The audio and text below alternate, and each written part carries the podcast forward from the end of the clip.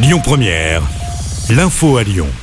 Bonjour Christophe et bonjour à tous. À la une, cette journée cruciale pour la réforme des retraites, le texte issu de la commission mixte paritaire est soumis au vote du Parlement ce jeudi, au Sénat ce matin et à l'Assemblée cet après-midi.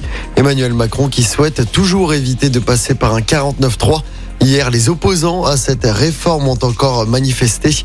À Lyon, le cortège a rassemblé entre 8500 et 22 000 personnes. Trois personnes ont été interpellées pour des jets de projectiles sur la police. 15 policiers ont été légèrement blessés selon la préfecture. Sur les rails, notez que la grève à la SNCF se poursuit ce jeudi. Deux TGV sur trois et la moitié des TER en circulation. Des perturbations sont également annoncées pour demain. Dans l'actualité locale, les suites de l'enquête sur cette histoire sordide à Lyon. Une employée de l'hôpital de la Croix-Rousse est soupçonnée d'avoir diffusé sur les réseaux sociaux des images de la morgue de l'hôpital. Elle a été interpellée et placée en garde à vue en début de semaine.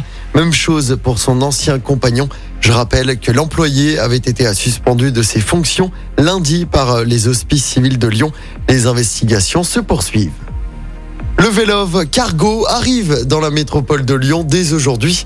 La métropole lance un nouveau service de vélo cargo à assistance électrique en libre service. 20 vélos seront déployés et stationnés à proximité des stations Vélove à Lyon et à Villeurbanne dans un premier temps.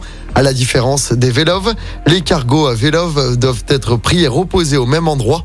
L'expérimentation va durer pendant un an. Les vélos sont disponibles de 7h à 22h au tarif de 8 centimes d'euros par minute. Ils peuvent être loués directement sur l'application Vélov officielle. En football, sans surprise, le Real Madrid s'est qualifié pour les quarts de finale de la Ligue des Champions.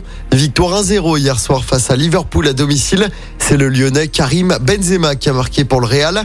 Les Madrilènes qui l'avaient emporté largement 5-2 à Anfield au match aller.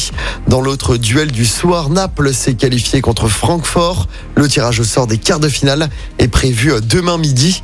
Et puis c'est aujourd'hui à 14h que Didier Deschamps, le sélectionneur, dévoile sa liste pour les premiers matchs de l'équipe de France depuis la Coupe du Monde au Qatar.